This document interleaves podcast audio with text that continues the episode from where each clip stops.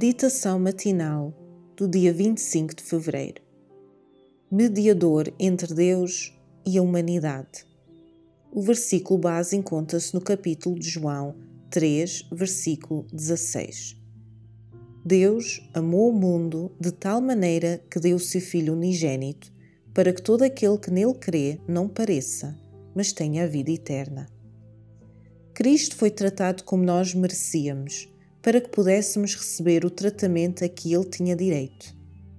Foi condenado pelos nossos pecados, nos quais não tinha participação, para que fôssemos justificados pela sua justiça, na qual não tínhamos parte. Sofreu a morte que nos era destinada, para que recebêssemos a vida que a ele pertencia. Pelas suas pisaduras fomos sarados. Pela sua vida e morte, Cristo realizou ainda mais do que a restauração da ruína produzida pelo pecado. Era intuito de Satanás causar entre o homem e Deus uma eterna separação. Com Cristo, porém, chegamos a ficar numa união mais íntima com Ele do que se nunca tivéssemos pecado. Ao tomar a nossa natureza, o Salvador ligou-se à humanidade por um laço que nunca mais se partirá ele estar-nos-á ligado por toda a eternidade. Deus amou o mundo de tal maneira que deu o seu Filho unigênito. João 3,16. Não o deu somente para levar os nossos pecados e morrer em sacrifício por nós. Deu à raça caída, para nos assegurar o seu imutável conselho de paz. Deus deu o seu Filho unigênito, a fim de que se tornasse membro da família humana, retendo para sempre a sua natureza humana. Esse é o penhor de que Deus cumprirá a sua palavra. Um menino nos nasceu, um filho se nos deu, e o principado está sobre os seus ombros. Deus adotou a natureza humana na pessoa do seu filho, levando a mesma ao mais alto céu. É o filho do homem que partilha do trono do universo.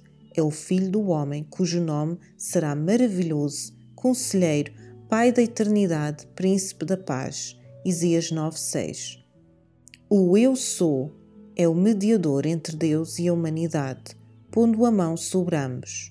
Aquele que é santo, inocente, imaculado, separado dos pecadores, não se envergonha de nos chamar irmãos. Hebreus 7, versículo 26 e Hebreus 2, versículo 11. Em Cristo acham-se ligadas a família da terra e a do céu. Cristo glorificado é nosso irmão. O céu encontra-se abrigado na humanidade e esta está envolvida no seio do infinito amor.